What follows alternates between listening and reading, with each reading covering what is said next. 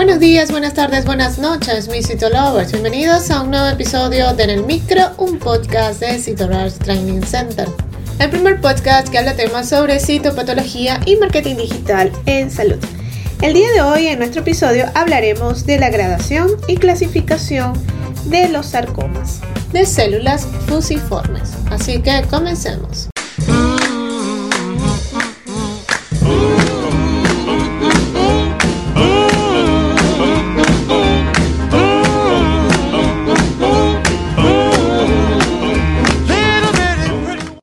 Vez efectuado el diagnóstico de sarcoma en una proliferación fusocelular, el citólogo se enfrenta a dos importantes tareas necesarias para, por razones pronósticas y terapéuticas, a la clasificación y a la gradación de los diferentes sarcomas óseos y de las partes blandas, que son dos componentes interrelacionados y con gran trascendencia en el proceso de diagnóstico citológico. La clasificación de casi todos los sarcomas óseos depende del tipo de matriz elaborado por las células neoplásicas de las clases de células especializadas existentes, por ejemplo, células gigantes, y de los datos radiológicos. Dado que la producción de matriz es relativamente intranscendente en la clasificación de los sarcomas fusocelulares de partes blandas, su tipificación se basa más bien en las características morfológicas e inmunocitoquímicas de las células individuales, así como el patrón de crecimiento. Este último aspecto suele estar mal conservado en las extensiones citológicas, por lo que son las dos primeras las más utilizadas o las más útiles a la, a la hora de la clasificación citológica de los sarcomas de partes blandas.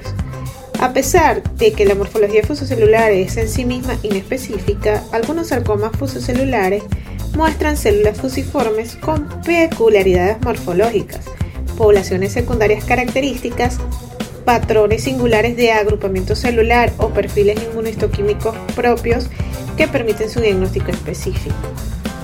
La gradación es una parte importante del proceso de diagnóstico de los sarcomas de partes blandas y de los condrosarcomas óseos. La gradación de los condrosarcomas es relativamente sencilla y se basa en el grado de atipia nuclear y de celularidad existente, en la abundancia de matriz mixoide y en la cantidad de necrosis observada.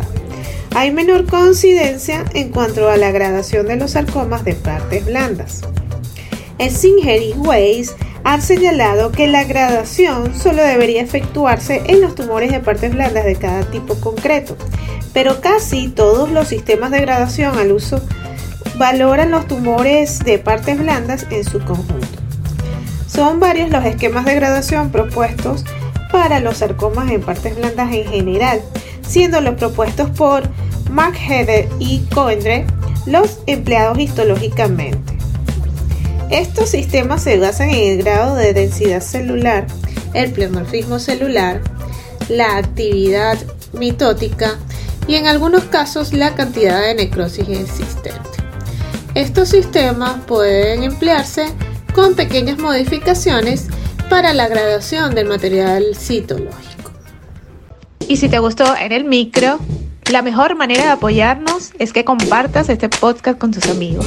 Puedes escucharnos en tu plataforma de podcast favorita o a través de Spotify, iTunes, Google Podcast y otras plataformas. Asimismo, puedes escucharnos desde nuestra página web www.citorushdc.com. Asimismo, recuerda revisar nuestros artículos en el blog en la misma página web y seguirnos en las redes sociales como arroba en Twitter, Facebook, Instagram y TikTok y suscribirte al canal de YouTube. Mi nombre es Dai García y soy CEO and founder de Cito Hasta una próxima emisión.